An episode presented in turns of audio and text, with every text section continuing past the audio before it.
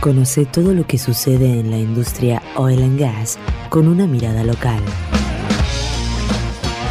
Comienza Vaca Muerta News Radio. Con Darío Irigaray. Vaca Muerta News Radio.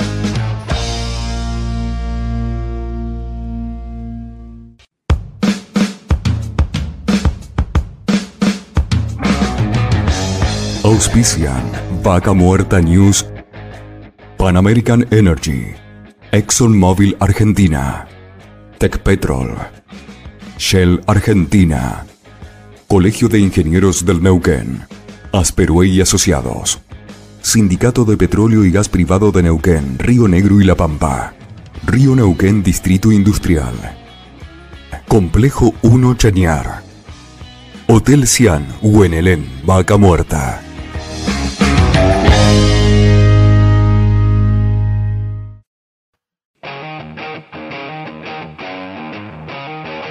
Hola, hola, hola, hola, gente, ¿cómo están? Tanto tiempo, ¿no? Parece ayer, ¿no? Ya pasó otra nueva semana y estamos de regreso con ustedes en esta edición, la número 72 de la segunda temporada de Vaca Muerta News.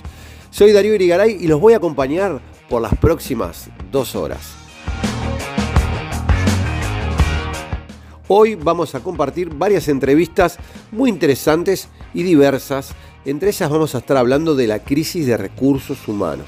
Vamos a estar con este tema recurrente sobre la búsqueda de talento, ¿no? Es tan importante en todo este desarrollo, en este crecimiento de vaca muerta. Y qué mejor que para hablar de esto conectarnos con alguien entendida en la materia como ser Leticia Torres, directora de Patagonia Resources. Las tareas que se desarrollan en vaca muerta son amplias, pero si hay algo que se utiliza recurrentemente es el izaje de cargas. Y seguro muchos me preguntarán qué son izajes, ponen un mástil. No, no, estamos hablando de grúas, de hidrogrúas, ¿no? Cuando ven un camión que lleva una grúa atrás, elevadores, bueno, todo este tipo de equipos eh, necesitan capacitaciones y a la vez este, inspecciones. Y hoy vamos a estar hablando puntualmente de la prevención que hace que justamente estas, estos dos temas tan importantes se desarrollen. Vamos a estar en contacto con Carlos Insaurraldes, es director comercial y gerente de SAC SRL, conocedor y experto y bueno, de cuánta norma hay eh, referente a este tipo de equipos de izajes.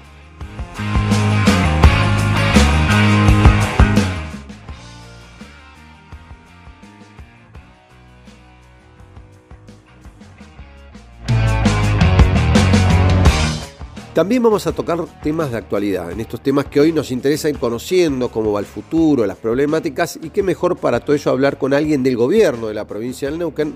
Más precisamente vamos a estar en contacto hoy con el ministro de Producción e Industria, Facundo López Rashi. Y para finalizar, como sabrán, siempre el desarrollo inmobiliario es pata fundamental. Si es lo primero que se hace. Si viene una empresa que hace, necesita eh, adquirir o un lote o una casa para vivir o para poner su oficina. Y en este sentido, qué mejor que también estar hablando con un referente del mercado, un conocedor desde hace años de toda la vida, Guillermo Reibet, de Reibet eh, Propiedades.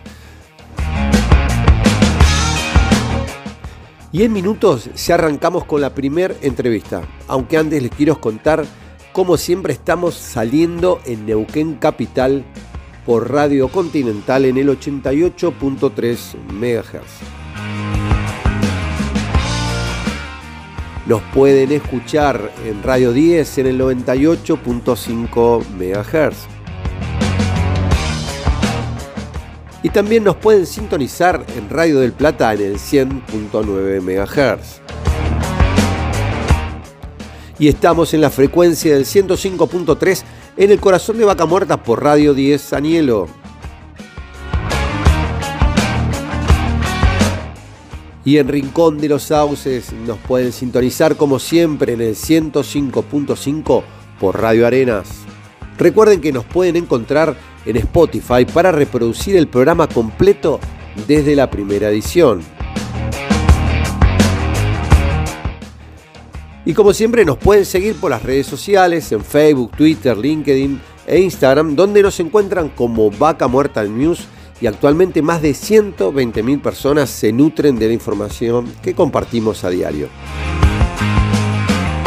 No olviden de suscribirse en YouTube, a donde van a poder disfrutar de las entrevistas que vamos realizando durante la semana y ahí pueden tildar la campanita y van a recibir notificaciones al instante en su teléfono. Quédense ahí que en unos minutos seguimos con más Vaca Muerta en Radio.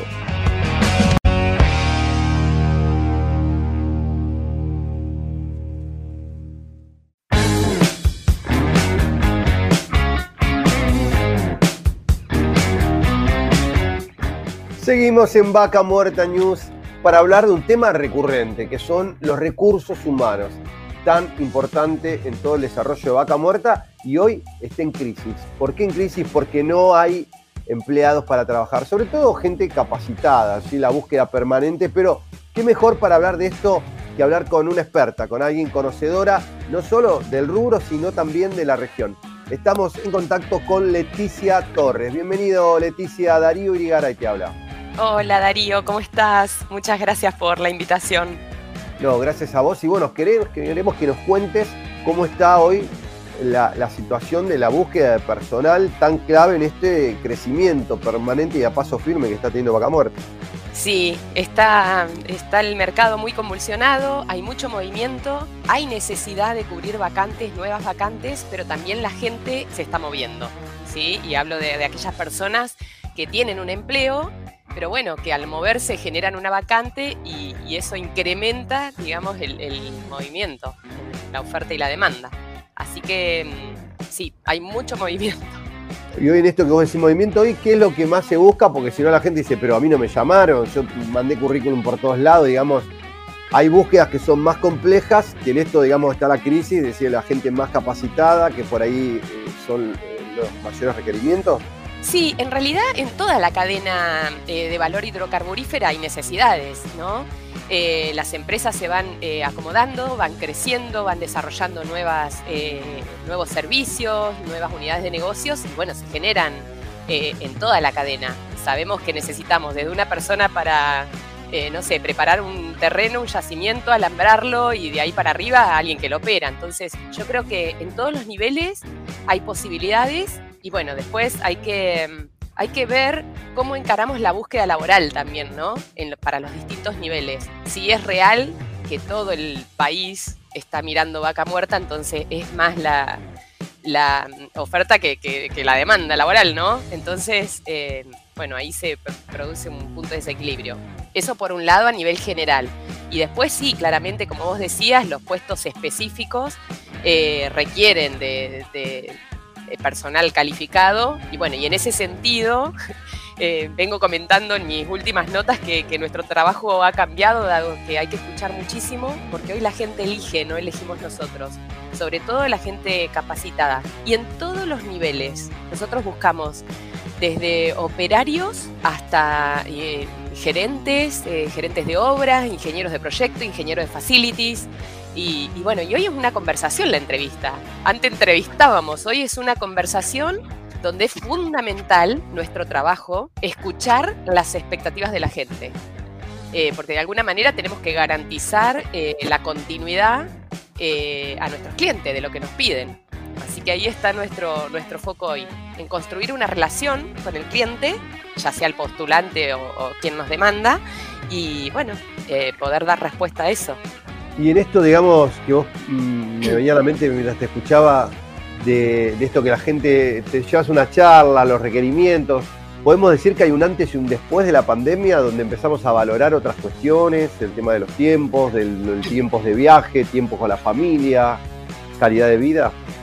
Absolutamente, sí, totalmente. Sí, hemos evolucionado eh, toda la humanidad y estamos valorando eh, sobre todo la calidad de vida, ¿no? Creo que, que se, se hace más presente, más fuerte y justamente un colega eh, que está haciendo una tesis de, una maestría eh, tiene un proyecto donde su preocupación es cómo preparar a los profesionales, a los jóvenes profesionales, para ir de 6 de la mañana a 19 horas al campo, eh, ¿entendés? Eh, ¿qué, vida, ¿Qué vida te queda? ¿no? Está bien, uno puede hacer un esfuerzo, pero me parece que hay que repensar eh, las jornadas laborales y la calidad de vida de las personas, porque lo necesitan. Una persona de 28 años necesita hacer deporte, juntarse con sus amigos, ¿me explico? Y, lo que es la industria demanda muchísimo tiempo, sobre todo lo que es obras por ahí lo que es eh, otro tipo de, empresas de servicios que tienen régimen laboral de 14 por 7, 14 por 14, de alguna manera permite, no es fácil estar 14 días en yacimiento, por ahí sí para las personas que están acostumbradas, ¿no? Pero para los nuevos jóvenes profesionales lo compensan con ese descanso. Ahora, el que va a obras de lunes a lunes o de lunes a sábado, te queda como muy muy poco tiempo ¿no? para disfrutar. Y ese es un problema que hay que resolver, que hay que trabajar, que hay que negociar, hay que repensar, porque si no decimos que cambiamos, pero seguimos haciendo lo mismo. Entonces eh, hay que analizar con los especialistas adecuados, tanto en costos, este, en recursos humanos, en la necesidad del cliente, en los plazos de un proyecto. Me parece que hay que poner todo arriba de la mesa y va a ser competitiva aquella empresa que pueda ofrecer un paquete de beneficios a la gente. O sea que hoy, hoy de los dos lados tenés presiones, tanto del que este, la empresa que te dice buscame a tal perfil y también el empleado que por ahí quiere conseguir una mejora porque por ahí está trabajando y dice, está bien, yo voy. el otro día justo charlaba con un amigo que trabaja en el petróleo y dice hasta quería dar de baja su perfil de LinkedIn porque dice que está cansado que lo llamen para ofrecerle boludeces. Así me dijo, ¿no? Y yo digo, ¿pero por qué? Y claro, dice, calcula que hoy libre, polvo y paja gane, no sé, 500 mil pesos. Y viene y me ofrecen 300, o sea, digo, ¿para qué me llaman? O sea, ya parezco asqueroso. Dice, me llaman y me dice, para, para, ¿cuánto querés, cuánto me va a ofrecer? Está, listo, olvídate, chao, y los echa directamente. O sea, no sé si te ha pasado ese nivel de, de por ahí ya de, con algunos ciertos perfiles que, los llaman porque son necesitados, pero a la vez no se quiere pagar lo que están ganando, ni lo que están ganando hoy. Sí, bueno, nosotros tenemos un sistema eh, y en nuestro proceso hay filtros donde segmentamos eh, las expectativas de los candidatos, entonces por ahí se nos facilita y llamamos dentro del rango que aplica esa búsqueda. Pero sí, es una negociación, por eso digo que hay que ofrecer un paquete de beneficios. Si bien el dinero es importante, el tiempo también es importante, la obra social ofrecida es importante, la flexibilidad también es importante. Entonces, eh, esto que vos decías, ¿qué valora la gente hoy? Hay que apuntar a eso. Si mi negocio, si en mi negocio la, gente valora este, bueno, el tiempo eh, será el tiempo. Otros, no sé, la imagen, la comunicación. A ver, hacer sentir a la gente que es gente, que es una persona. Me parece que ahí está el paquete de beneficios, ¿no? De poder escuchar qué valoran y qué les estoy ofreciendo yo. Eh, hay prácticas que ya no van más, esto de que la gente tenga que ir a pedir un aumento, que la gente, digamos, eh, hay herramientas de gestión de recursos humanos como las políticas, las escalas salariales, las eh, escalas por, bueno, los premios, compensaciones y beneficios. A ver, es retórico, pero hoy más que nunca hay que ponerlo en práctica y mantenerlo actualizado y comunicado con el cliente. Esto pasó también en la pandemia, donde muchas empresas, dada la relación que tenían con su gente, pudieron acordar salario, carga horaria, sin tener mayores conflictos. Y eso tiene que ver con la buena relación que las empresas tienen con la gente. Así que hoy más que nunca hay que estar más cerca de, de las personas. Es fundamental. Te cuento, Leticia, mientras estamos charlando, se están conectando, bueno, estamos vía streaming, en este momento estamos saliendo por redes sociales, estamos saliendo por LinkedIn, por YouTube, por Facebook. Ahí pregunta Vanessa María Quintero, ¿dónde puedo mandar el CV y si hay alguna capacitación previa? Esto, hoy hay gente que está haciendo algunas capacitaciones o empresas que capacitan antes de, tomarlos, ¿puede ser? Sí, eh, no, en realidad no sé a qué se refiere eh, capacitación, digamos, nosotros en cada encuentro eh, tenemos una conversación con las personas y, hacemos sugerencias y demás. Eh, a ver, hay que cargarse en todas las plataformas los datos, hay que cargarlos. Y hay que utilizar las palabras claves haciendo foco en la búsqueda que estoy realizando. Porque hoy los sistemas filtran y rápidamente te pueden dejar fuera de un proceso.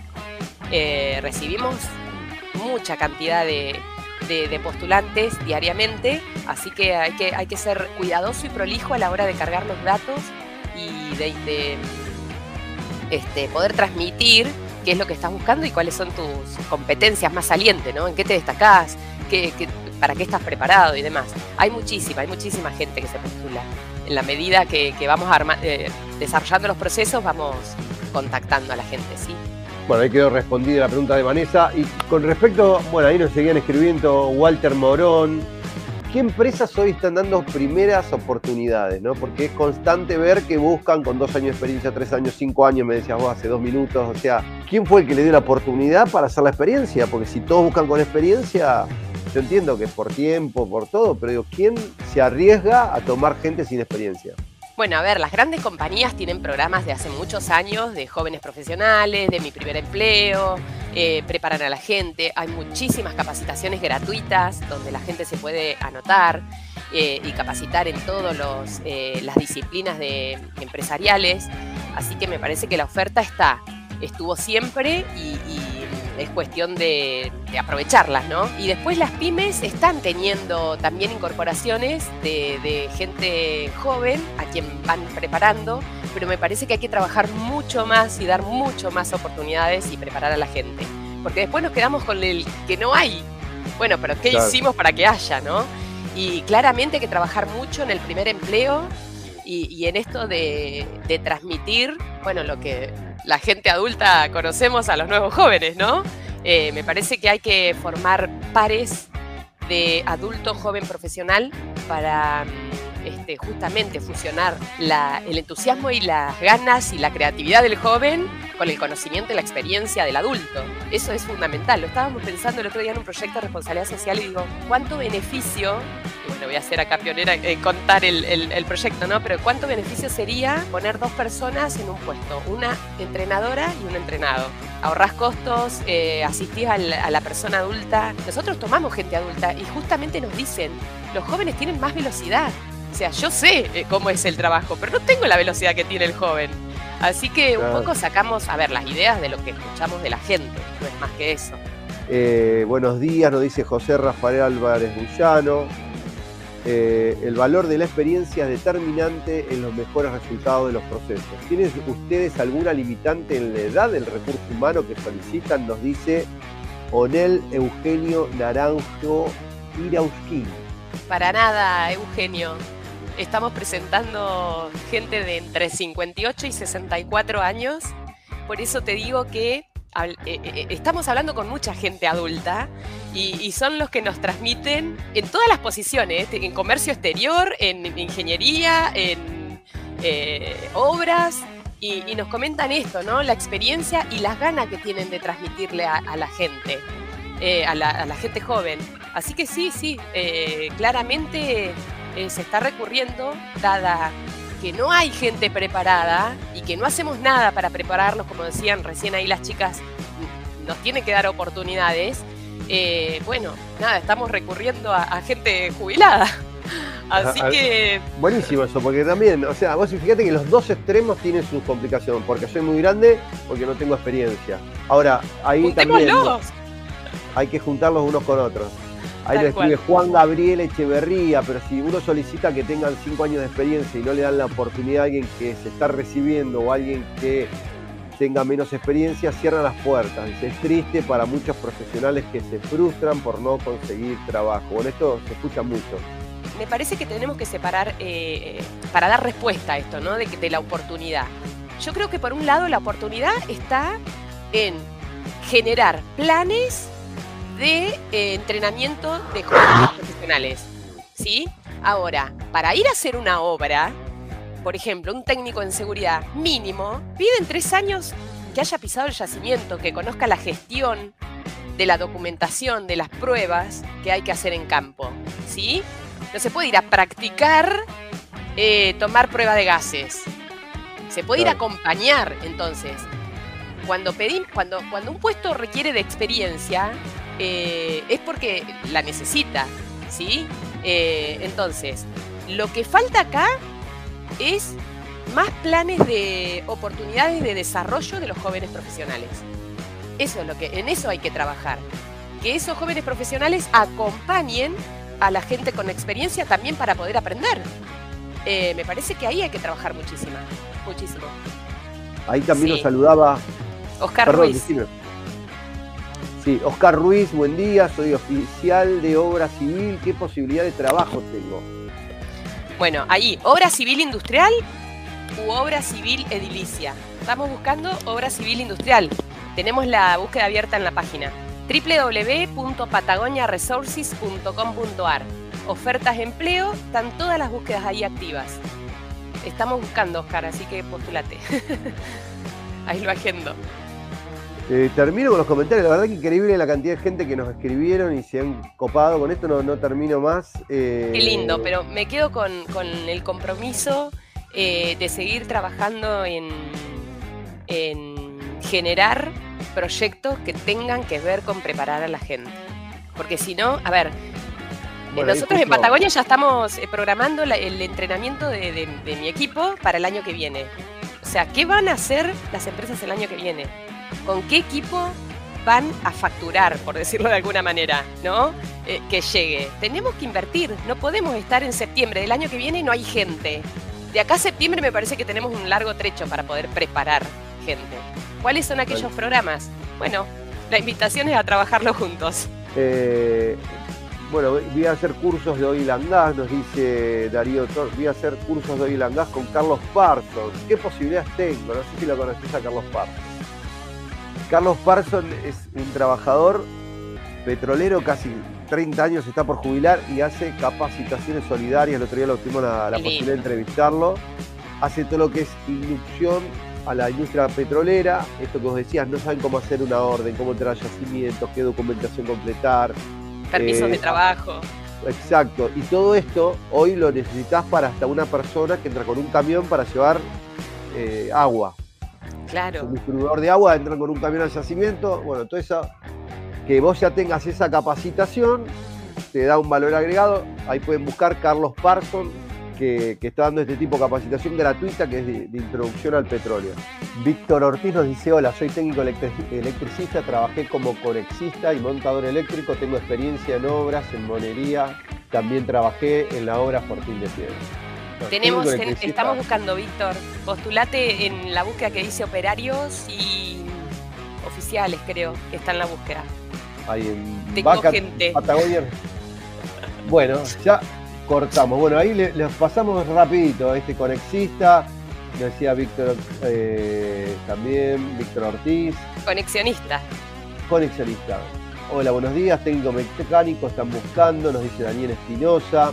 Daniel Espinosa, están buscando técnicos mecánicos, eh, profesionales senior no logran ubicar oportunidades y bueno, siguen llegando mensajes. Yo digo no para más, pero bueno, vamos a tener un corte, un corte, últimos mensajes. Eh, ahí nos dicen cómo pueden contactar a Leticia. Pone Leticia Torre, aparece como como agua, aparece por las redes, sobre todo en LinkedIn la pueden encontrar. Nosotros siempre compartimos ahí Patagonia Resources distintas publicaciones. Generalmente no es por WhatsApp porque imagínate que te empiezan a escribir y la gente te manda los currículums, te, vuelve, te explotan el WhatsApp. La idea es que se sumen a las plataformas, le volvemos a decir Patagonia Resources, ingresan y ahí van viendo. ¿sí? Eh, Sebastián Miers desde Santa Cruz, nos dice eh, el sindicato es un obstáculo para ingresar porque tiene que ser militante político. Ya pasa lo mismo, nos dice, no lo sabe. Tema político, pues, todo es posible. ¿Qué posibilidad hay para los extranjeros? Bueno, eso no sé cómo está hoy en día el tema extranjero. ¿Sigue habiendo eh, venezolanos o se están volviendo para Venezuela? No, hay, hay, eh, a ver, como todo, hay profesionales que se destacan y hay otros que no, pero como nosotros también. Entonces, pero hay, hay. Ya lo que es género y nacionalidad no se evalúan las competencias de la persona. O por lo menos nosotros y nuestros clientes. Hay pocas personas que cumplan con todos los requisitos de las empresas. Por ejemplo, el que no seas de la localidad. Cumplís con todo, pero no sos de cercano al desarrollo. Entonces, por ahí las empresas hoy, obviamente, priorizan la gente que vive acá. Sobre todo eso por el tema de los costos. Nos dice, bueno, José Leonoridas Laborde nos dice esto, no sé qué localidad es, pero eh, es, común esto de, que, por ahí se priorice la gente más local, ¿no? No, hace falta tanta gente que me está viniendo gente de todos lados. Y en esto las empresas, ¿cómo están haciendo? Si vos tenés a otra persona, ¿te pago la casa o te doy un extra para que puedas pagar un alquiler? Porque, digamos, todo tiene un costo. Y eso es ley de oferta y demanda. Si yo busco un ingeniero eh, este, que, realmente no lo encuentro y bueno, digamos, lo voy a traer con una propuesta. Ahora, si hay gente local, eh, no. Eh, pero está sucediendo, digamos, estábamos buscando jefes de obras de... Había algunas postulaciones de afuera y bueno, pedían el traslado, obviamente. Sí, yo voy, muy buenos perfiles, con un señorita importante y bueno, las condiciones las pone la gente hoy. Si realmente sos bueno, se negocia. Así que. Bueno, último mensaje. Ahí nos dice Milce Cabezas. Qué buen encuentro. Gracias, Leticia. Y Sergio Sosa nos dice desde Mendoza: ¿Sí o sí necesito estar en Neuquén para conseguir un puesto en la industria? No, porque si trabajás 14 por 14, venís 14, trabajás y te volvés. Depende lo que hagas. Tenemos en claro cuál es la proyección de la actividad para la cuenca neuquina. ¿Despegó Vaca Muerta finalmente o seguimos expectantes de inversiones de las operadoras? Eh, bueno, acá, yo, este es un dato el que también para aclarárselo, hay gente que por, por temas de privacidad bloquea la cuenta de LinkedIn y aparece como LinkedIn User. Esta persona que escribió este mensaje, que no tiene ni foto de perfil, que quizás lo tenga puesta, pero tiene bloqueado su perfil, le aconsejamos que lo abra el perfil si está buscando trabajo, porque no, no sabemos ni de dónde es, ni, ni nada, y ni nombre. Así que, y hay varios que parecen. Bueno, pero claramente hay muchísima demanda. Las empresas están necesitando de 50, dependiendo de la envergadura, de 50 a 150 personas. Eh, pero bueno, todo lo que es de nuevo en el área construcción y en el área este, de facilidades, ¿no? Hay que construir este, obras menores y construir plantas para pasar a la parte de, de mantenimiento, ¿no? Para que se generen esas nuevas posiciones, porque hay mucha gente en mantenimiento buscando también. Leticia, más que agradecido porque bueno, se nos fueron los tiempos lejos, pero bueno, la verdad que a veces nos debemos al público, nos debemos a la gente y eso nos gusta. Em, así que ahora corremos con el laburo. Pero bueno, eh, nada, es un placer, es un placer compartir, poder dar respuesta a tanta gente. Patagonia es, somos la respuesta.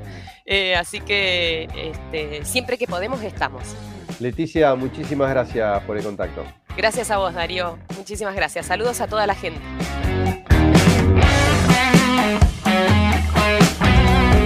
Y estábamos en contacto con Leticia Torres, directora de Patagonia Resursis, quien hablábamos un poco de esta situación, de la búsqueda personal, cómo viene creciendo Vaca Muerta y esto de la oferta y la demanda, donde hoy ambas partes, tanto las empresas que están buscando personal como los trabajadores o los que están en, su búsqueda, también ponen sus requisitos para poder sumarse o para poder cambiar de, trabajo. Y seguimos con más Vaca Muerta News.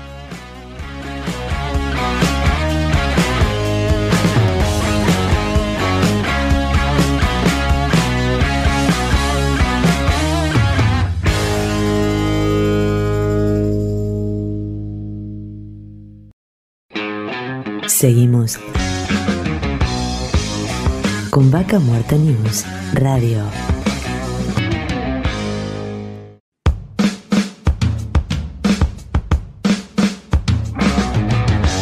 Auspician Vaca Muerta News Pan American Energy ExxonMobil Argentina Tech Petrol Shell Argentina Colegio de Ingenieros del Neuquén Asperue y Asociados Sindicato de Petróleo y Gas Privado de Neuquén, Río Negro y La Pampa.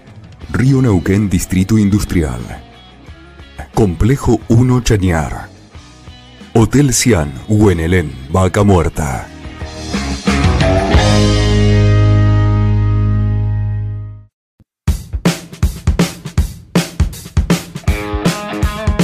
Las tareas que se desarrollan en Vaca Muerta son tan amplias pero si hay algo que se utiliza recurrentemente es el izaje de cargas.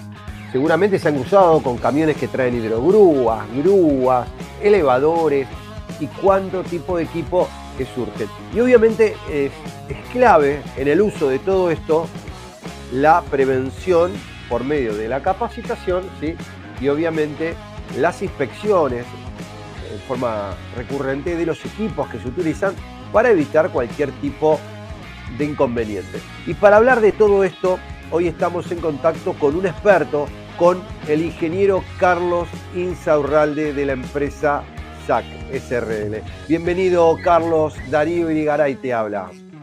Buenos días, buenos días a toda tu audiencia y bueno, un gusto estar presente en tu programa. Bueno, Carlos, contanos un poco eh, de, tu firma, bueno, de tu trabajo, tu compromiso con, esta tarea que es este, de dar cierta seguridad a la industria para que se pueda este, operar con seguridad, valga la redundancia. Bien, nosotros en lo personal hace más de 30 años que vengo acompañando a la industria en lo que respecta a todo lo que es movimiento de cargas y elevación de personas. Eh, somos una, una, empresa, una pyme neuquina, eh, estamos dentro del compre de, de Vaca Muerta, estamos acreditados como organismo de inspección, estamos certificados como con ISO 9001 en lo que es capacitación. Y nuestra, nuestros trabajos eh, han sido reconocidos y son reconocidos por todas las operadoras. Y el compromiso, tal lo dice nuestra política de calidad, es la ética profesional, ¿no es cierto?, en base al cumplimiento de la legislación y las normas. Y, en este sentido, contanos un poquito más en detalle, por ahí para el que no, más allá de la parte legal, qué sería, digamos, el cumplimiento de, las normas, qué, qué, es lo que hay que ver. Por ahí nosotros tuvimos la posibilidad de visitarte ahí en tu firma y, bueno, todo esto que vos ves de, de, que si se utilice un bulón, que sea el bulón de tal calidad, si se utiliza una linga, o una cuerda o el nombre correcto que sea, también todo tiene su certificación. Pero bueno, contanos por ahí para el que no, no, conoce un poco. Va, esto, esto básicamente va ligado con la prevención. Entonces, a mí me llevó a insertarme en este, en este mundo, digamos, del lisaje y de la elevación de personas, el hecho de que como ingeniero industrial mecánico que soy, eh, tengo una tendencia a, las máquinas muy particular, desde el diseño de una máquina y que las máquinas se usen según el diseño. Eh, esto parece algo muy sencillo, pero a veces es difícil de hacérselo entender a quienes no usan un equipo de acuerdo al diseño no usan un equipo de acuerdo a lo que marca la capacidad de carga del equipo. Básicamente eso trae aparejado problemas operativos y que estos problemas operativos terminan siendo incidentes y en muchos casos fatalidades. El hecho de haber empezado con el tema de las inspecciones me llevó al tema de las capacitaciones, porque para hacer capacitación lo primero que uno tiene que tener es el conocimiento de los equipos. Entonces, cuando uno conoce los equipos, conoce el modo de usarlo y quien nos da ese dato sumamente importante son justamente las normativas. Hay normativas de fabricación de equipos donde, como vos decías y tuviste presente el otro día en la inspección nuestra, y no es lo mismo poner un, un bulón común que poner un bulón grado 8, grado 10.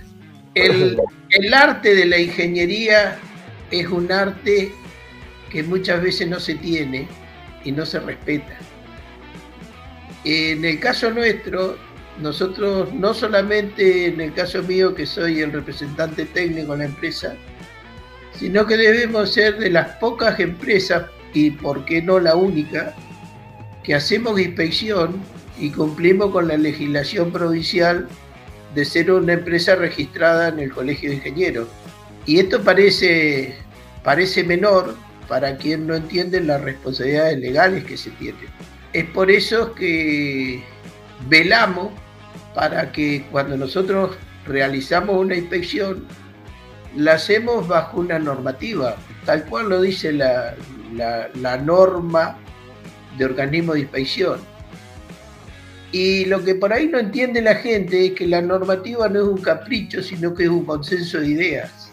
Eh, he tenido oportunidad de trabajar eh, en normas como la CIRA y he aprendido mucho más trabajando en normas como la SASME, en la cual tuve la suerte de ser de poderme acoplar, hacer normas. Y bueno, eso es un tema que es muy apasionante porque muchas veces se hace una lectura rápida de una norma y realmente una norma lleva mucho trabajo, mucha discusión, discusión desde el punto de vista técnico, discusión desde el punto de vista económico. Después es un ABC a seguir y por eso es que las normas periódicamente se actualizan. Un ejemplo clarísimo lo tenemos ahora con la normativa de plataforma de elevación, donde hay una versión 2018 que se implementa ya en el 2019, donde justamente lo que se pone son mayores prevención en base al desarrollo tecnológico. Y si nosotros resumimos todo esto, es en pos de que de evitar accidentes. O sea, la industria del izaje, de los equipos de izaje, de equipos de movimiento de carga, equipos de elevación de personas, lo básico es siempre igual. Lo que va cambiando es la tecnología que le va dando a los operadores, y no solamente a los operadores, porque normalmente los que se lastiman no son los operadores, sino la gente que está en los alrededores. Y fíjate vos cómo va cambiando un concepto que, bueno, cuando yo hice la charla hace poquito en Centro Pyme, les marcaba una gran diferencia que allá en el año 79 la legislación hablaba de no transportar carga por encima de las personas, literal. En el 96, cuando se saca, se, implementa el decreto 911, ya habla de limitar zonas de trabajo. Pero aún así, había seguían habiendo y siguen habiendo eh, incidentes y accidentes en las zonas de trabajo. Entonces hoy se está trabajando fuertemente en lo que se llaman eh, zona de fuego, área de proyección y contacto. Es decir, cada vez se cerca más y lamentablemente todo esto se hace en base a accidentes.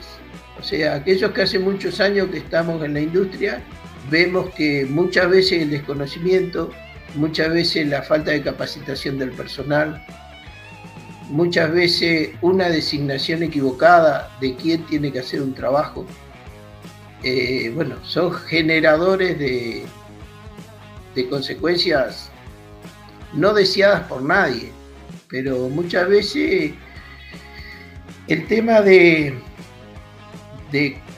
y gracias a Dios, de esta explosión de trabajo que ha habido, fue lo que siempre se, se dijo y se sigue diciendo, y el tema de si alcanzamos a capacitar la gente, si nos dan los tiempos para que la gente tome entrenamiento. Bueno, eso básicamente es lo que nosotros humildemente desde nuestra empresa tratamos de ser colaboradores activos. Carlos, contanos un poco para abrir el espectro qué tipos de equipos, porque hablamos de izaje, por ello comentaba, pero decínoslo correctamente. Están en grúas, hidrogrúas, que por ahí hidrogrúas son las que por ahí están colocadas en los camiones, eh, los elevadores. La, la tendencia, y eso lo, se empezó a implementar nuestra legislación, que es una legislación, digamos, que le estaría faltando un ayornamiento moderno, habla solamente de equipos de izaje. La tendencia hoy, y está muy marcado por, por, las normas a las que responden, ¿no es cierto? Nosotros tenemos equipos de izaje que si los referenciamos a normas ASME, son la serie de las ASME B30, donde vamos a encontrar grúas móviles, eh, grúas articuladas, vamos a encontrar accesorios de teizaje, tiende tubo. Básicamente son esos equipos que diseño original es levantar una carga que esté libre y una vez que está suspendida se procede al movimiento de la carga para su, posicionamiento final. Después están los equipos que eh, están bajo norma APE B56, que son los equipos que usan como medio de soporte de la carga, usan uñas. ¿sí? Son, las llamadas, son los llamados equipos de movimiento de carga. Eso está muy aclarado en una norma IRAN de capacitación, la 3920, y básicamente esos equipos deberían ser usados para el movimiento de carga paletizada. Ese es diseño original. Obviamente que tiene una serie de, de otras aplicaciones y ahí está un poco el secreto de lo preventivo. Es decir, cuando yo no uso un equipo de, de acuerdo al diseño, y puede que lo que tenga que analizar es el riesgo de no usarlo bajo esas consecuencias. Te hago un paréntesis por ahí porque uno ha visto cosas en la industria. Cuando vos decís usarlo de otra manera, decís, en vez de meterlo en un pallet, engancho una bolsa de arena, por ejemplo, y la levanto con un autolevador.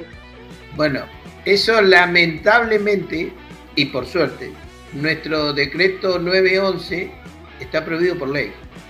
No se puede hacer esto. No, no, se, no se puede porque está prohibido por ley. Por poderse se puede porque lo hacen. Ahora, ¿cuál es el tema? No tienen ni en cuenta el diseño del equipo, no tienen en cuenta cargas dinámicas, o sea, técnicamente es una aberración y legalmente es una infracción, es un incumplimiento de ley. O sea, mañana pasa un accidente, suponete, y lo, la aseguradora lo va a cubrir y dice, escúchame, no estás usando correctamente el equipo. Te diría que un abogado con mucho expertise diría, qué caso fácil. bueno, esperemos que, estas cosas, por eso eh, hablamos tanto de la prevención, ¿no? De esto de poder evitar, decíamos, eh, que no se le caiga una, una grúa encima a alguien, eh, por esto que vos decís de, tener delimitada áreas de trabajo, de, tener todos estos resguardos que hacen a, poder prevenir justamente posibles accidentes, porque por ahí desde la ignorancia, decir, ¿cuál es la diferencia de que yo cargue arriba a que esté tirando abajo? No sé. Capaz que técnicamente, podríamos, técnicamente podríamos charlar mucho de lo que son cargas estáticas, cargas dinámicas, de cómo cambia un, diagrama. Solamente hay que leer la norma y bueno, hay que saberla interpretar, ¿no? Y con lo que vos decís con respecto a la falta de difusión. Muchas veces la falta de difusión es un tema que yo creo que, barrer, barrer y guardar bajo la alfombra no es el mejor no es el mejor método si queremos trabajar realmente en serio en la prevención. En los últimos seis meses se han volcado tres grúas en yacimiento y ninguna fue por algo extraordinario, fue por mal uso gracias a Dios, no ha traído consecuencias fatales. Entonces son temas que son muy serios. Y yo creo que si no lo tomamos con esa seriedad que debería, o sea, uno cuando vive un evento, no solamente lo tiene que analizar desde el punto de vista de lo que pasó, sino como cualquier investigación de un accidente se habla de la potencialidad que pudo haber tenido. A ver, imagínense. hago, un paréntesis, Carlos, porque creo que es importante esto.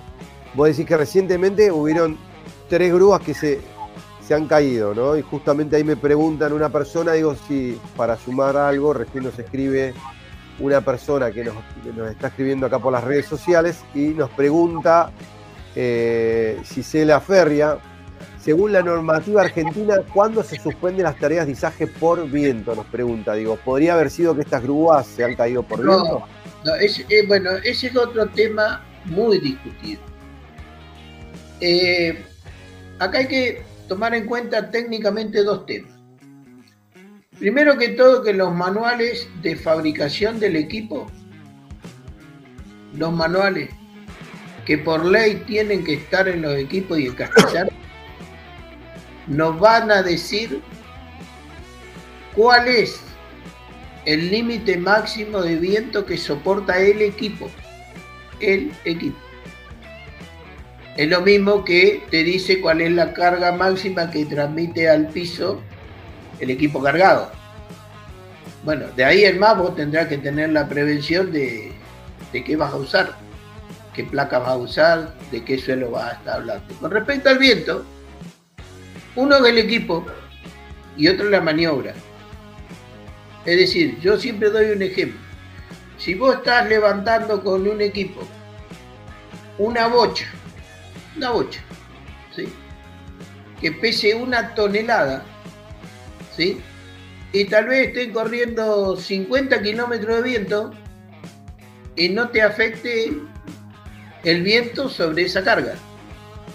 Ahora, si vos estás levantando una, una chapa, ¿no es cierto? Estás armando un galpón y levantaste una chapa que pesará, no sé, 40 kilos, 50 kilos, y corre un viento de 30 kilómetros, que Dios te ayude para ver cómo la, cómo la domina.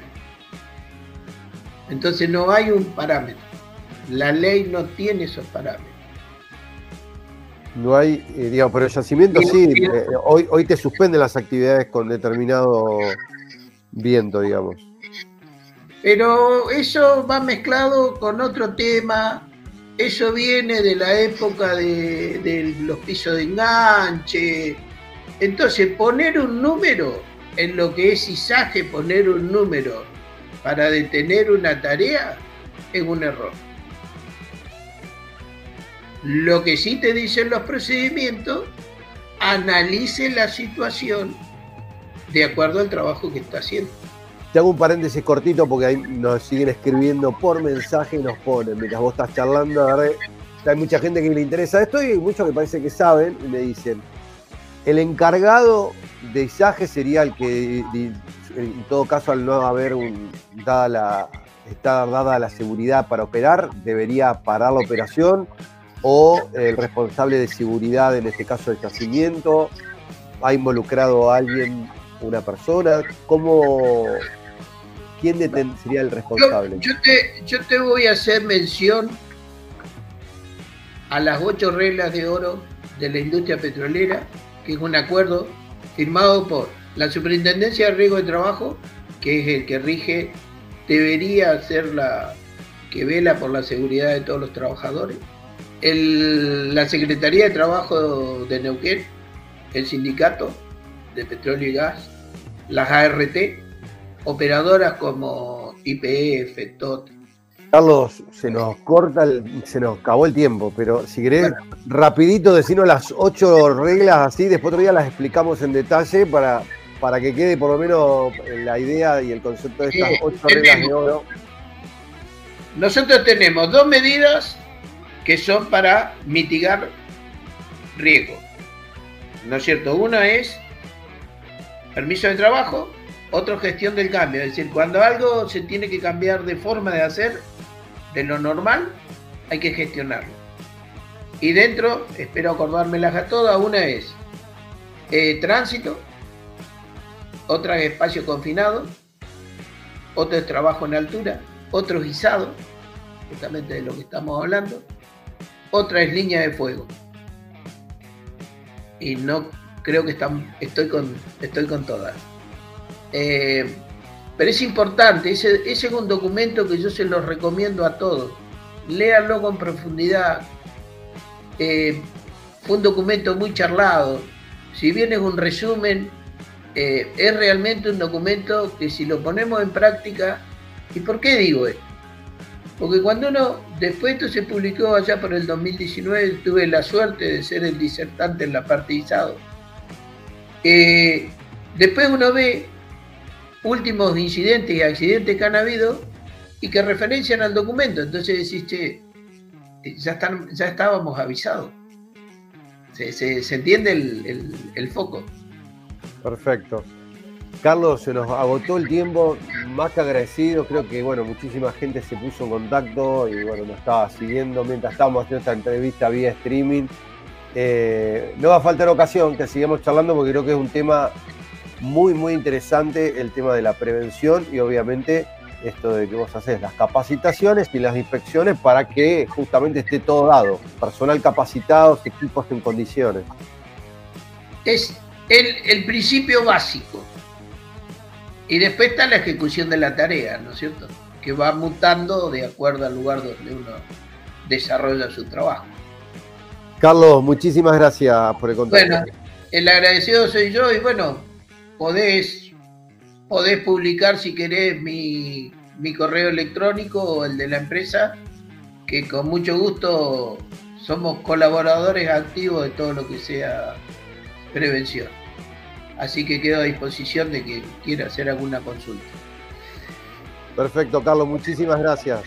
Gracias y que tengan buen día a todos y gracias a la gente que nos acompañó en este breve, esta breve charla. Y estábamos en contacto con Carlos Insaurralde, que es eh, ingeniero, es director gerente de SAC, que es Servicios de eh, ISAGE y Capacitaciones, acá en la ciudad de Neuquén, y bueno, trabaja activamente, codo a codo con la gente de IPF y vinculado a la industria, y bueno, hoy tuvimos la posibilidad de que nos cuente un poco todo esto del tema de los ISAGES, que es tan, tan usado día a día. Seguimos con más Vaca Muerta News.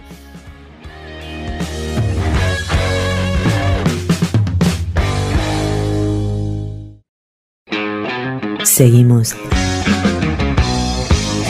con Vaca Muerta News Radio.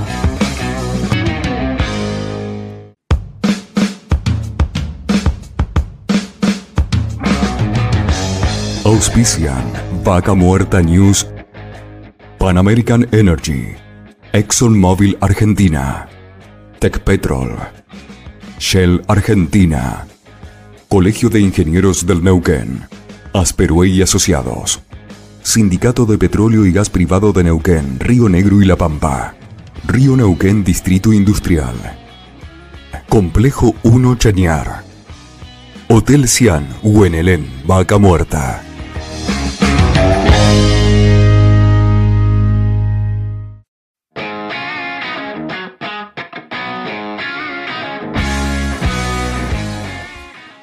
Y seguimos en Vaca Muerta News para hablar de temas de actualidad, de todos estos temas que hoy nos interesan y ir conociendo, ¿no? El futuro, las problemáticas y qué mejor que para todo ello hablar con alguien del gobierno de la provincia de Neuquén, más precisamente con el ministro de Producción e Industria, Facundo López Rashi. Darío Irigaray te habla, bienvenido. Hola Darío, gracias por la entrevista. Bueno, un placer tenerte hoy aquí. Bueno, nos interesa que nos cuentes. Sabemos que siempre hay temas y temas y, interminables temas relacionados a todo el desarrollo de Vaca Muerta, pero un tema que, bueno, se viene dando y que vos estuviste haciendo énfasis en los últimos días es el tema de cargas aéreas. Y bueno, que en un momento inclusive se hablaba hasta que venga un avión directo desde Houston. Bueno, la pandemia fue modificando ciertas cosas, pero bueno, es momento creo que se ponga a reactivar todo, ¿no? Bueno, justamente ese es el, objetivo, ¿no? Retomar el tema que, como bien decís, en algún momento lo estuvimos abordando y la pandemia, como bien decís, este, cambió todos los, los, ejes y las prioridades. En este caso, em, nosotros hicimos algunas experiencias hace unos años para ver y para probar, para poner a prueba la infraestructura, si se quiere, y el equipamiento del aeropuerto, pero también a los procesos internos, eh, con dos vuelos charter en dos años diferentes de cerezas, cerezas en vuelo charter con destino a Estados Unidos y a, y a China. Bueno, eso nos, nos dio la pauta de que el aeropuerto estaba muy bien con el equipamiento disponible y que todos los procesos internos se podían cumplir este, de, la mejor manera. Sumado a esto que en el tiempo eh, aduana designa como aduana especializada a la aduana de, Neuquén, del aeropuerto de Neuquén, eh, creo que eso fue también un, factor eh, muy interesante para incorporar. ¿no? Una aduana especializada significa ni más ni menos que trámites más rápidos, personas que estén atendiendo con procesos bien específicos para la actividad y los, eh, y los equipos y los insumos que puede importar. Eh, junto con esto, el, eh, el, cambio del depósito fiscal, la nueva inversión que se hizo en un depósito fiscal más importante y algunos em, despachantes de aduanas interesados, retomamos el tema y planteamos nuevamente a la concesionaria a la empresa concesionaria del aeropuerto de Neuquén que tiene en su contrato inicial el derecho a desarrollar la carga aérea, que bueno, que lleve adelante la ejecución del derecho que tiene eh, a su favor, porque a la provincia le interesa eh, desarrollar el aeropuerto. Y si ellos no tienen voluntad de hacerlo, de llevarlo adelante, porque puede ocurrir, puede que no identifiquen esto como un negocio, o al menos un negocio en el cual se quieran involucrar, lo que fuere, eh, que liberen ese derecho para nosotros poder incorporar, sí, empresas que puedan llegar a estar interesadas en el desarrollo de este aeropuerto de carga. Eh, en este sentido, estamos eh, relevando información con las empresas de servicios especializados y las empresas operadoras para poder eh, tener información concreta y precisa de actualmente qué eh, bienes están trayendo las empresas que terminan como destino final en Neuquén y eso en qué medida entra actualmente por el aeropuerto de Neuquén o qué volumen de mercadería está ingresando en otros aeropuertos, básicamente Ezeiza, eh, y cómo ingresan a Neuquén, que por lo que sabemos es vía camión, ¿no? En la mayoría de los, de los casos. Eso un poco nos llevaría a dimensionar esto tanto para la mercadería que entra o la mercadería que sale vinculada a la cadena de valor eh. Eso nos permitiría, nos permitiría dimensionar el volumen total de mercadería que entra y, sale de Neuquén en forma directa o indirecta y que un poco eh, lleve a poner arriba de la mesa una necesidad concreta, eh, mirando solo la cadena de valor de, vaca muerta, qué volumen y de qué manera lo transportan, ¿no? porque no es lo mismo este, los vuelos charter, que me imagino que no inicialmente por ahí no, no da, pero sí algunos vuelos en aviones como los 330, que ya de hecho Aerolíneas está llevando a Bariloche. Los vuelos de estos aviones 330 lo que permiten es, además de transportar pasajeros, eh, tener eh, baúles de carga para paletizar, que es algo que se necesita en esta, en esta instancia. Entonces, bueno, puede ser en función del volumen que tengamos, plantearle a aerolíneas eh, que pueda traer un, un, avión de estos 330 una vez por semana, porque la verdad que también en lo que es capacidad de pasajeros hay un déficit importante, ¿no? Es, es muy difícil conseguir pasajes, a precios razonables, ¿no? Así que un avión más con pasajeros y carga no, no vendría mal. Pero bueno, todo eso eh, también va a tener que ver con los datos que consigamos, inicialmente, insisto, de la cadena de valor hidrocarburífera, pero que después se pueden complementar porque claramente nosotros en la industria acuícola, en la producción de truchas, la totalidad de la producción de las truchas de estos nuevos proyectos van con destino a exportación y tienen que salir por avión. Y queremos que salgan de Neuquén, no queremos que salgan de Bariloche. Entonces... Eh, Ahora, esto, esto que vos decís puntualmente, porque digo, por distancia, digo, están a 100 kilómetros de Bariloche y van a estar a 400 de Neuquén, o sea, digo, económicamente es rentable, más allá que uno tenga el corazón en la provincia de Neuquén. Eh, vienen eh, el, de Piedra del Águila para acá son 200 kilómetros.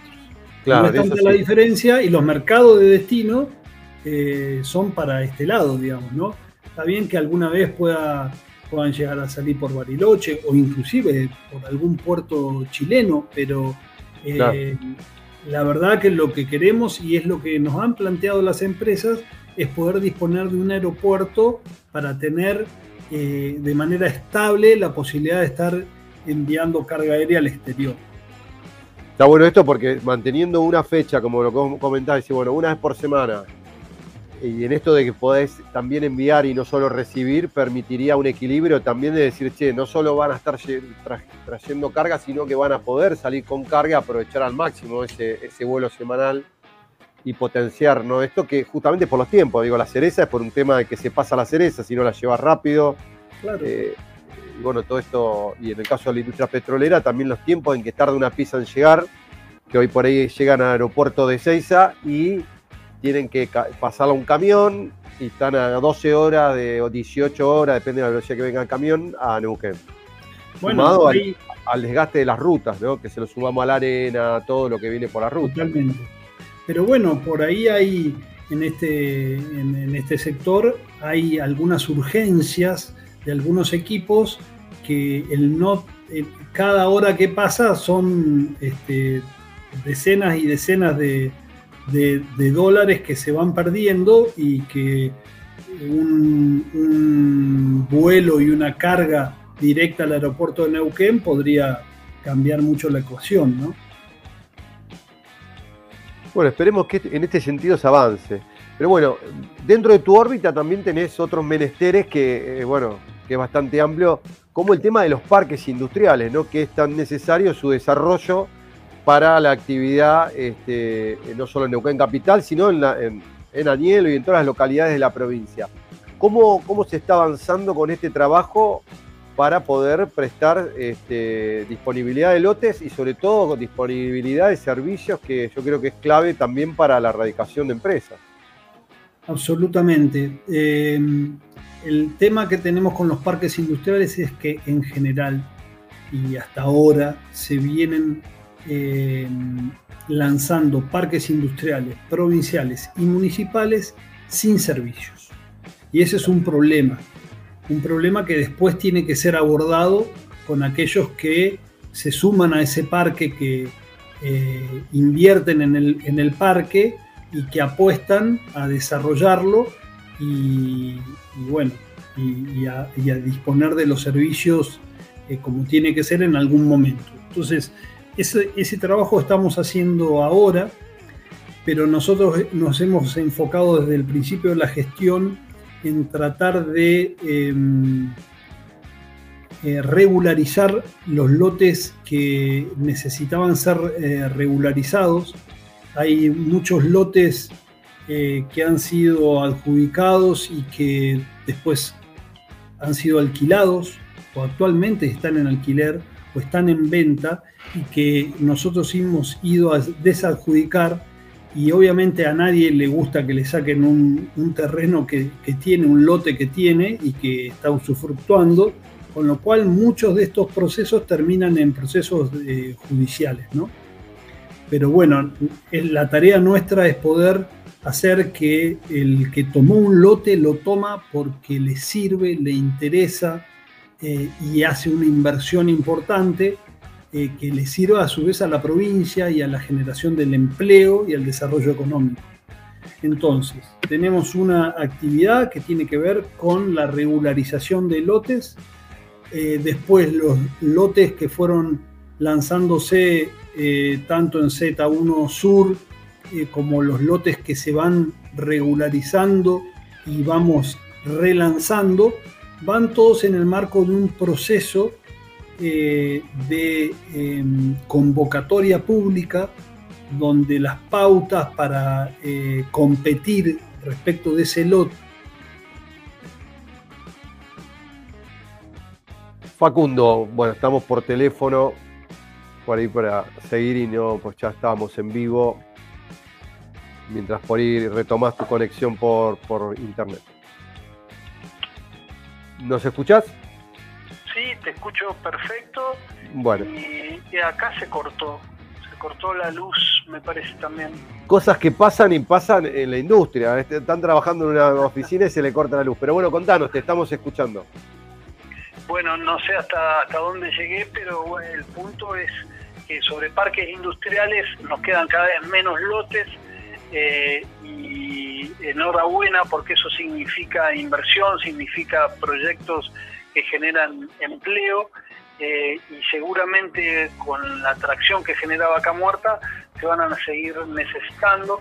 Está bueno que los privados se estén involucrando, generando este, parques industriales con los servicios, lo mismo que municipios, como en el caso de, de Añelo.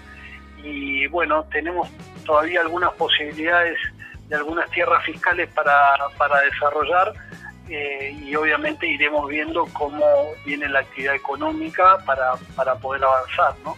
para que sea este, atractivo para aquellos que, quieran instalarse en Neuquén. Ese es el objetivo. Y en este sentido, hoy, ¿qué, ¿qué, oportunidades hay para el que por ahí nos está escuchando que quiera de alguna manera acercarse, si está interesado en llegar, cuál es el canal por donde eh, acercarse como para ver eh, y estar atentos para, para conseguir un espacio? El canal y la responsable de llevar adelante esto es la subsecretaria de Industria eh, y por supuesto todo el equipo de la subsecretaría de, de Industria y Comercio, que es Claudia Fione, y está en su página web, en la página web de la Subsecretaría de Industria, toda la información y también los datos de contacto para que puedan este, vincularse. Eh, es muy importante y te agradezco por eso eh, la posibilidad de difundir eh, esta información de parques industriales porque nos ha pasado que hemos lanzado convocatorias de lotes súper importantes sobre el frente de ruta en la zona de Z1 Sur y hay empresas grandes con proyectos súper interesantes que han venido después de la convocatoria porque no, no se habían enterado, ¿no? A pesar de que hicimos mucho esfuerzo en la, en la comunicación, este, es muy importante que todos puedan llegar para poder tener los mejores proyectos arriba de la mesa. Bien, para por ahí para el que nos está escuchando, están hablando de lotes en lo que sería la Ruta Nacional 22, esta ruta de circunvalación, esta autovía norte, que son lugares importantes con una conexión directa a la ruta del petróleo a través de esta ruta 67 que se va, no sé si la terminan ahora para fin de año la ruta, pero está casi que va a estar, ¿no? Sí, sí, sí. Es, bueno, justo todo lo, lo que es ese entramado donde ya hay muchas empresas instaladas, falta muchísimo todavía por hacer, por, por disponer de los servicios, mejorar los servicios y seguir cubriendo los lotes que, están disponibles, ¿no?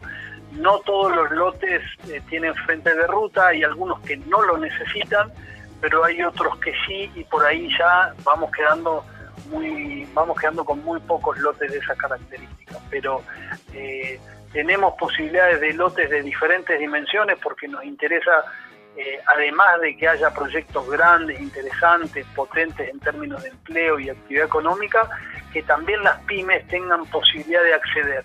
Recuerden que nosotros trabajamos bajo el marco de la ley 378, que es una ley que nos obliga, cuando hacemos la adjudicación en venta de los lotes, a venderlos eh, a valor fiscal.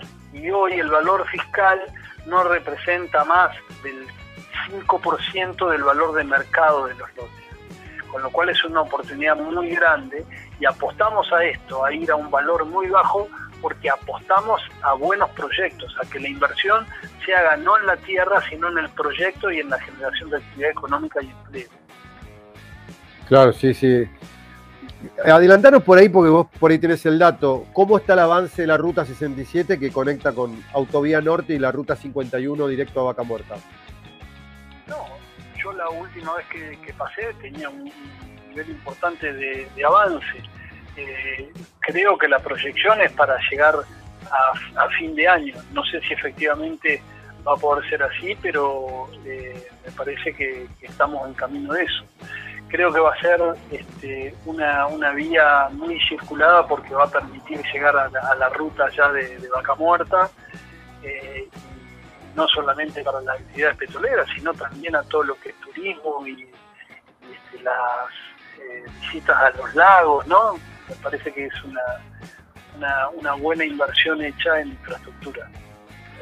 Uno, uno, de los temas que preocupa y mucho, Facundo, es el tema de los cortes de rutas, cortes en calles, que, y la postura del gobierno, digo, cortes por mapuche, bueno, todo esto que por ahí, yo me hago esta pregunta, porque vos hablas de inversiones, de empresas que vienen, digo, me imagino que les deben preguntar cada vez que pasa algo de esto, ¿qué le contestan?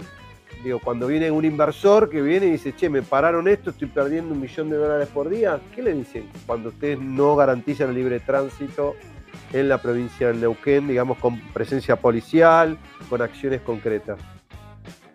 Bueno, hay cuestiones que necesariamente se tienen que abordar para tratar de evitar males mayores.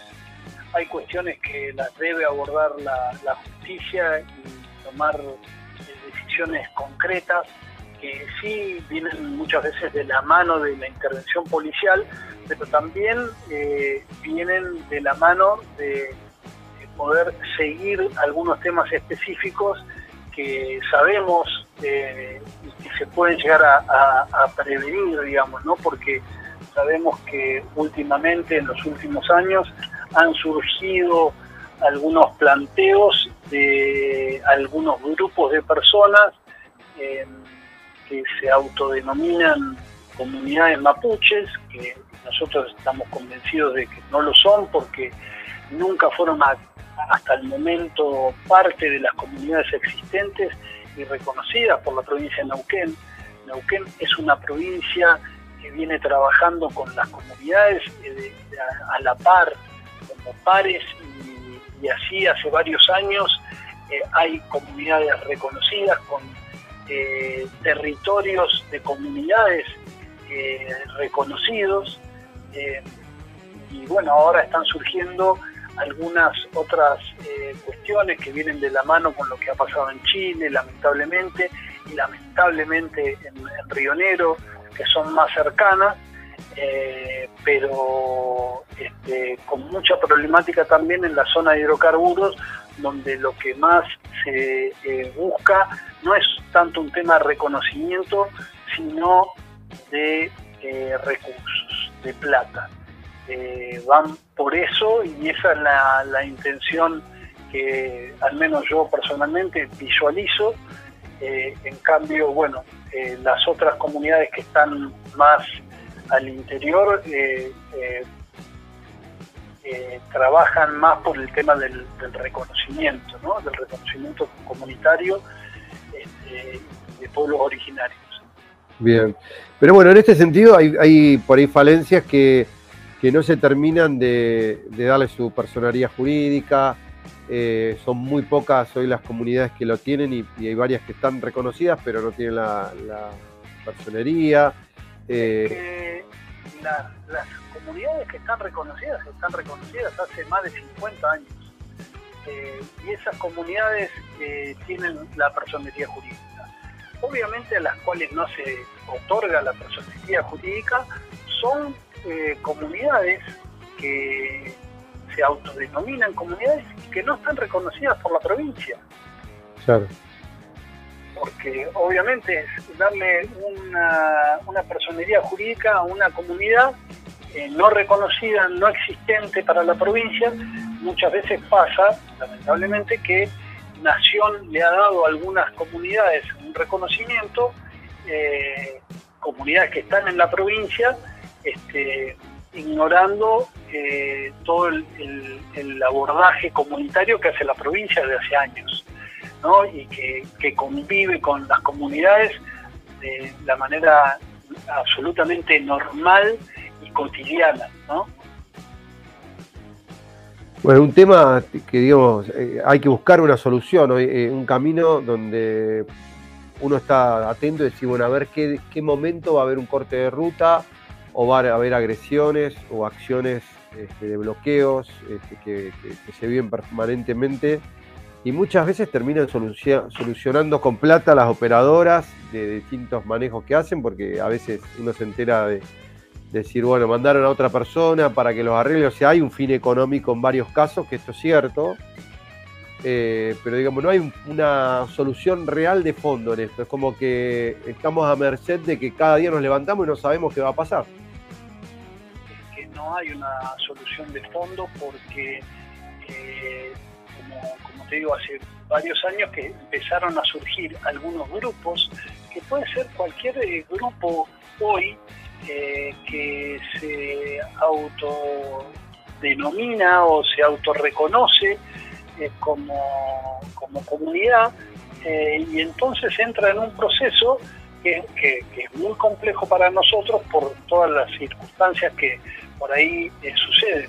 El gobernador tomó una, decisión importante que tiene que ver eh, con la consulta previa. Me parece que es una, apuesta fuerte a seguir eh, trabajando y este, estando juntos en este proceso y en esta sociedad que fuimos construyendo entre todos. Así que bueno, vamos a ver cómo funciona ese, ese protocolo, cómo se va aplicando y esperemos que sea una vía de resolución de muchos de los temas que puedan llegar a, ocasionar eventuales eh, problemas sociales. ¿no?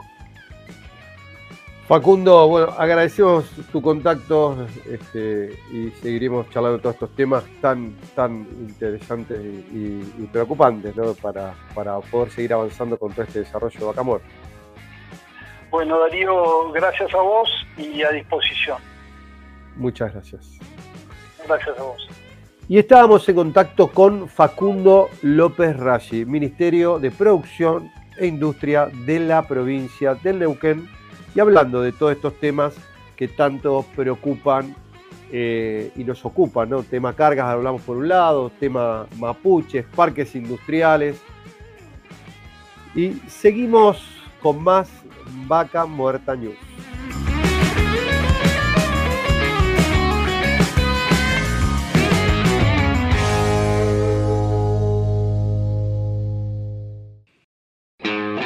Seguimos con Vaca Muerta News Radio.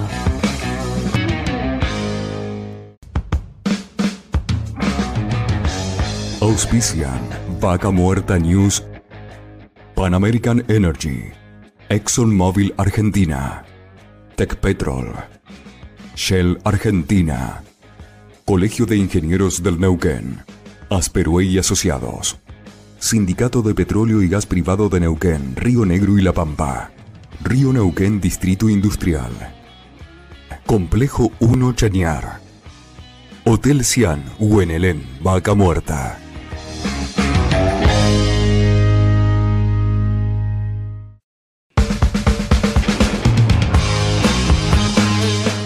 Como sabrán, el desarrollo inmobiliario es una pata fundamental en el crecimiento y desarrollo también de Vaca Muerta, obviamente. Y para eso estamos en contacto con Guillermo Reibet de Reibet Propiedades para hablar un poco de la actualidad de todo el desarrollo inmobiliario en la región y Vaca Muerta. Guillermo, buenos días, ¿cómo, cómo estás? Muy bien, gracias a Dios, disfrutando de este congreso acá en Yao Yao, en Bariloche. Eh, hemos venido para ponernos al tanto un poco de todo lo que va cambiando y bueno, tener ideas nuevas. Podemos decir que, sos parte del, crecimiento, has visto crecer a Neuquén, crecer en todo sentido, ¿no? Hoy quizá habla de vaca muerta, pero viste desde, desde qué año que estás viviendo en la ciudad de Neuquén. De toda la vida. En la actividad inmobiliaria 37 años, pero soy nativo de Neuquén, así que la he visto crecer recordar las calles de tierra sin ningún pavimento, a llegar a la realidad de hoy con la cantidad de edificaciones en desarrollo. Así que una ciudad que, bueno, naciendo ahí uno tiene un sentimiento particular sobre su ciudad. Así que bien, pero bien. ¿Cómo venís viendo todo este desarrollo que se está dando con Vaca Muerta, el, crecimiento, los valores? ¿Qué no- nos puedes contar hoy del mercado inmobiliario de Neuquén? Mira, el mercado inmobiliario en Neuquén desde mi punto de vista hoy está con un crecimiento muy grande.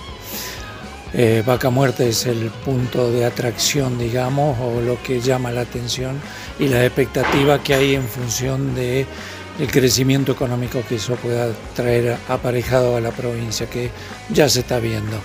Eh, la cantidad de, de edificios en edificación eh, para vivienda, para oficinas, eh, veo también algunos establecimientos como clínicas que están desarrollando también ampliación de sus edificaciones y una demanda muy grande de alquileres en este momento. Digamos que estamos con un mercado con mayor demanda que oferta. Eso por supuesto influye en los valores locativos, ¿no? Y una expectativa de crecimiento dado que hay algunas estadísticas que están hablando de que hoy en día en Neuquén se están radicando 18 personas por día. Entonces, la necesidad de vivienda va a seguir existiendo. Lamentablemente, digamos que la parte negativa es que no hay líneas de crédito como para que las personas puedan adquirir. Muchas de ellas van a tener que seguir alquilando. Eh, esperemos que esto en el tiempo se modifique, que volvamos a tener las líneas de créditos hipotecarios que ayuden a cada familia a poder acceder a su vivienda propia. En este sentido, hoy también es una plaza, digamos, con oportunidades para la gente que quiere invertir. Yo creo que sí. Creo que es una plaza que tiene muchas posibilidades de crecimiento, que la inversión que se realice va a estar resguardada en el tiempo o se va a preservar su capital.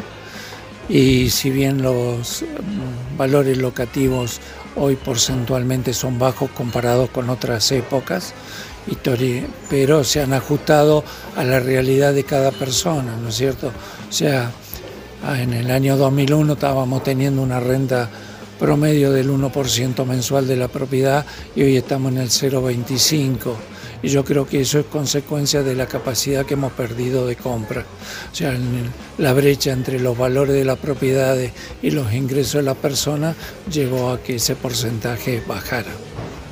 Y esto a pesar de, digamos, la, la- la demanda, alta demanda que hay, este, no, no alcanza a llegar a esos valores. No, no, porque generalmente cuando uno toma una alguien que viene a alquilar toma como parámetro cuáles son sus ingresos y toma un porcentaje que ronda en el orden del 30% de sus ingresos, pues si no entramos en un problema a corto plazo. Si bien hoy la ley de alquileres durante un año mantiene el valor congelado, pero por ejemplo ahora en noviembre vamos a tener que aplicarle a los alquileres de hace un año un 73% de ajuste, lo cual va a significar un golpe muy duro para aquellos que hoy alquilan. Esta ley de alquileres sigue sin tener eh, este, un acomodamiento, porque algunos la quieren derogar, otros siguen. ¿Cómo, cómo la ves vos? ¿Qué opinas desde, desde este lugar? Yo creo que esta ley de alquileres perjudicó a ambas partes, tanto a propietarios como a inquilinos. Eh, al propietario porque en el transcurso de un año no tiene ningún ajuste y más en un proceso inflacionario como estamos teniendo. Al inquilino porque cuando llega el año y se aplica un ajuste del orden del 73% también le genera, a ver, un alquiler que estaban pagando 50 mil se le va a ir a 85 mil pesos. Entonces es un golpe muy fuerte para el bolsillo. Sigo sosteniendo, yo tengo mi idea de que tendríamos que volver a la vieja ley 23091 que establecía ajustes mensuales. Y digo esto porque, por, eh, primero le cambiaría que en vez de índice de precio del consumidor sea variación de salario, por ejemplo. Y digo que a la persona que trabaja en relación de dependencia, cuando le dan un incremento de salario, se lo dan escalonado al propietario, si el alquiler se va ajustando mensualmente o bimensualmente, lo que tiene es una mejor predisposición a negociar si el valor se escapa de los valores de mercado. Hoy en día los propietarios en líneas generales no quieren negociar ningún valor de alquiler porque al tener congelado durante un año, a los seis meses ya el valor que se obtiene de la propiedad quedó des- desfasado del mercado. Claro, y en este sentido hoy ¿Vos lo que opinás que lo mejor es que se vaya buscando un valor de mercado o que se vaya eh, acomodando con el sueldo de- del que alquila? Sugiero eso y aparte, el, veníamos, vos fíjate que la ley 23091 rigió desde el 84 hasta el 2015. Pasamos de congelamiento de alquileres uno a uno y siempre fue un diálogo entre propietarios e inquilinos y siempre se llegó a un acuerdo. Esto, al no permitir ese tipo de cosas, ya que los propietarios en un proceso inflacionario no quieren modificar su postura porque tienen que esperar un año, genera un conflicto. Y ya te vuelvo a repetir, para el inquilino, un alquiler de 50 mil a 85 mil de golpe también es una problemática. Sobre todo, pues también subieron el diario vivir, la comida, la vestimenta, ahora viene el incremento de, de servicios. Las expensas en los edificios es otro problema bastante complejo hoy en día, porque eso no estuvo congelado durante este tiempo. Ahora, eh, en todo esto también hay que ver quién paga los alquileres. En general lo pagan las empresas que eh, las empresas en alguna forma o también eh, le dan un aporte, porque sé que en eso hoy en el caso del sector petrolero eh, hay distintas variantes. Bueno, pero no es todo sector petro- petrolero, Neuquén, entonces vos tenés que, hay un sector, sí, que las empresas, dependerá de la categoría que tenga esa persona dentro de la empresa, le paga el alquiler o le da una ayuda de alquiler. Pero hay muchas personas, hoy, un empleo de comercio que recién inicia en la actividad tiene un sueldo inicial de 130 mil pesos. ¿Qué puede llegar a alquilar? No sé, imposible que llegue a alquilar algo porque ya si un departamento de un dormitorio relativamente bien ubicado está en el orden de los 65, 70 mil, más expensa, se le lleva más del 50% de sus ingresos, entonces no puede alquilar. Se tiene que trasladar a localidades vecinas, buscando alejarse de las áreas centrales, porque por ahí consigue un valor más económico pero no todo el mundo está dentro de la misma escala de ingresos. Entonces eso complica también. Sí se ve un traslado a las localidades, por ejemplo, de Cipolletti, Fernández Oro, Plotier, Centenario. Son ciudades que han crecido mucho en razón de que la gente se fue alejando. Eso genera también un medio de comunicación que tendría que mejorar, porque si no la problemática y, y la cantidad de vehículos que circulan en la ciudad de Neuquén es altísima. Ahora, en este sentido, también la parte industrial ha crecido, digo, mayor demanda de, bases para operar, de logística. ¿Cómo ves e- ese segmento del desarrollo inmobiliario? También están viniendo empresas, buscan eh, radicarse en el parque industrial, eh, la municipalidad ahora largó otro nuevo parque industrial, un parque tecnológico. Entonces, eh, la demanda dentro de esos sectores sí. Incluso hay empresas que han puesto por ahí en venta sus bases actuales porque están mal ubicadas y precisan retirarse del área central. Empresas que están ubicadas en la zona del aeropuerto, por ejemplo, algunas han puesto en venta sus bases para trasladarse a la parte de la autovía norte. Eh, entonces Neuquén está teniendo una recomposición en eso. Eh, viene gente, el otro día estuve con una empresa de Estados Unidos que venían, se encargan de buscar alquileres para las empresas que van a venir a trabajar en Vaca Muerta. Hacen un relevamiento previo cuáles son los valores locativos que se, se están pagando en Neuquén, en un barrio cerrado, en un edificio como el, Hilton, eh, o en edificios de categoría, en viviendas en barrios abiertos, hacen todo un relevamiento y se llevan esa información para quienes vienen después a, a con su personal a trabajar. Y en este sentido, ¿vos cómo lo ves? Es- o sea, hay un gran interés de que se sigan sumando empresas este, que en esto que vos nos contás, que están viniendo a hacer como una previa, de buscar valores. ¿Cómo lo vieron en esta, en esta charla que tuviste? Mira, yo lo que vi con ellos es más que nada que tienen requerimientos, entonces están buscando cumplir los requerimientos que ellos le están solicitando. Esto se dio también hace algunos años atrás, cuando recién se empezó a hablar de vaca muerta. Después, bueno, vino la pandemia, se fue frenando la cosa, pero es algo habitual que hacen las empresas para saber en qué posición y cómo manejarse. Con respecto a la, venta, hoy se pueden comprar propiedades. Eh, ahí en el caso de la parte industrial, que sabemos que es complejo, sobre todo en Neuquén Capital. Mira, propiedades en venta hay, por ahí hay menos compradores. o sea, hay muchas empresas que hoy también están evaluando que la inmovilización de capital para comprar un- una base o comprar un predio dentro de la industria, prefieren alquilar. Porcentualmente no tienen esa inmovilización de capital que es eh, tener un punto fijo.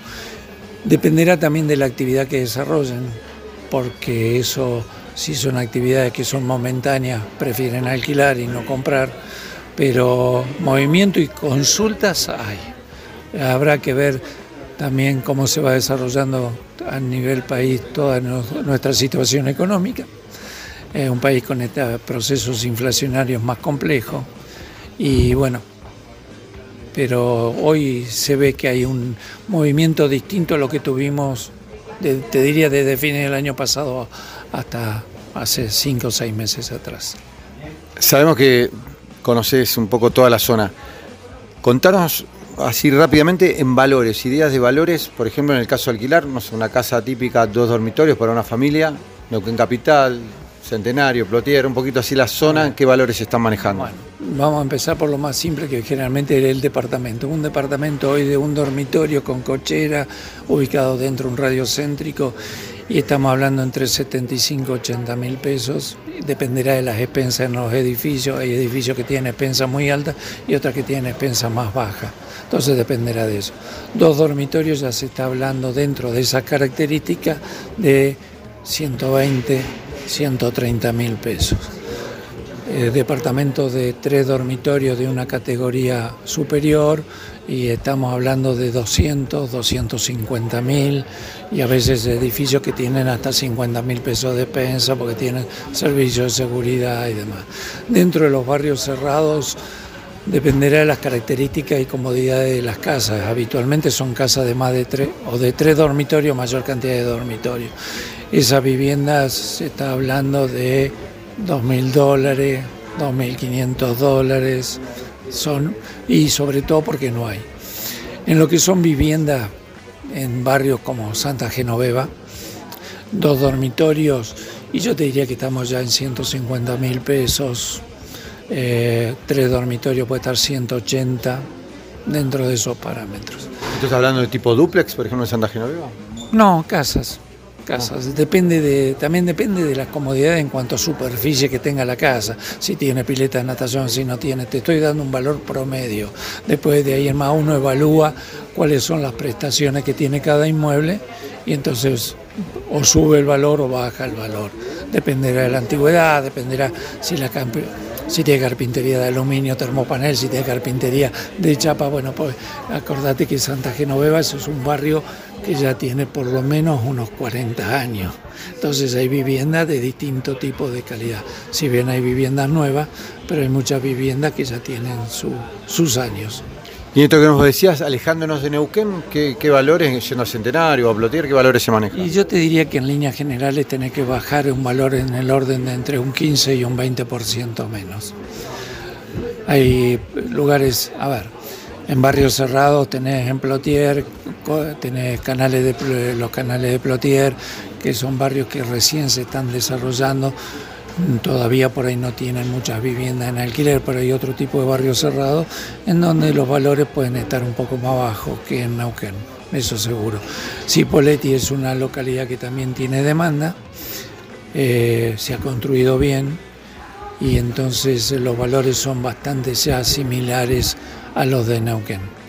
Fernández Oro es más buscado tipo duplex, que es lo que más se ha construido, y hay un duplex de dos dormitorios, estás hablando de valores de 80, 90 mil, cuando a lo mejor en Neuquén ese duple está en 110, por eso digo, un 20%, 15% más barato.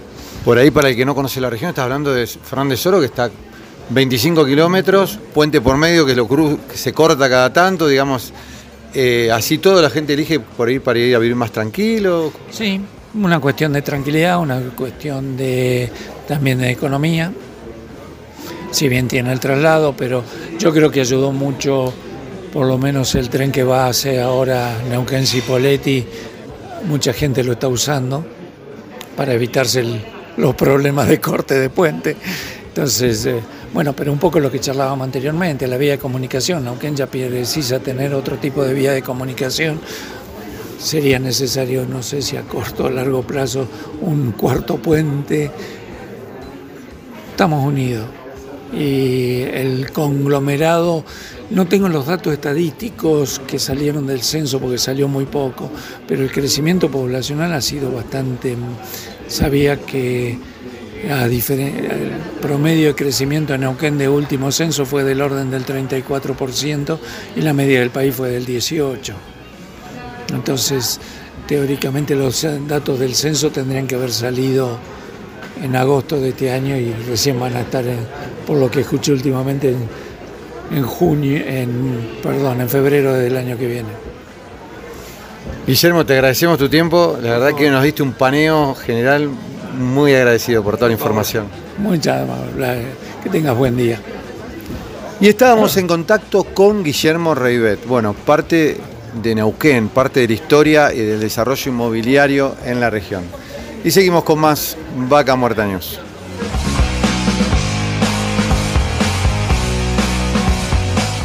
Y sí, sí, sí, llegamos hasta el final de estas dos horas que estuvimos recorriendo en este programa llamado Vaca Muerta News. Y bueno, por supuesto, no quiero dejar de agradecer a todos los que hacen posible este programa. A Santiago Po, del equipo de producción, a Horacio Viasco Chea, en la redacción de Vaca Muerta News, a Juan Díaz en la coordinación general, parte de la coproducción con Grupo Record y la editorial Patagonia Activa, a Ramiro Díaz en técnica en Radio 10.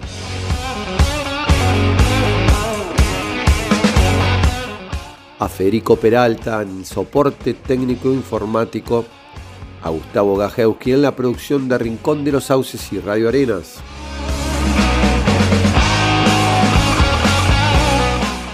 a Nicolás Rodríguez en la producción de Neuquén y Radio del Plata.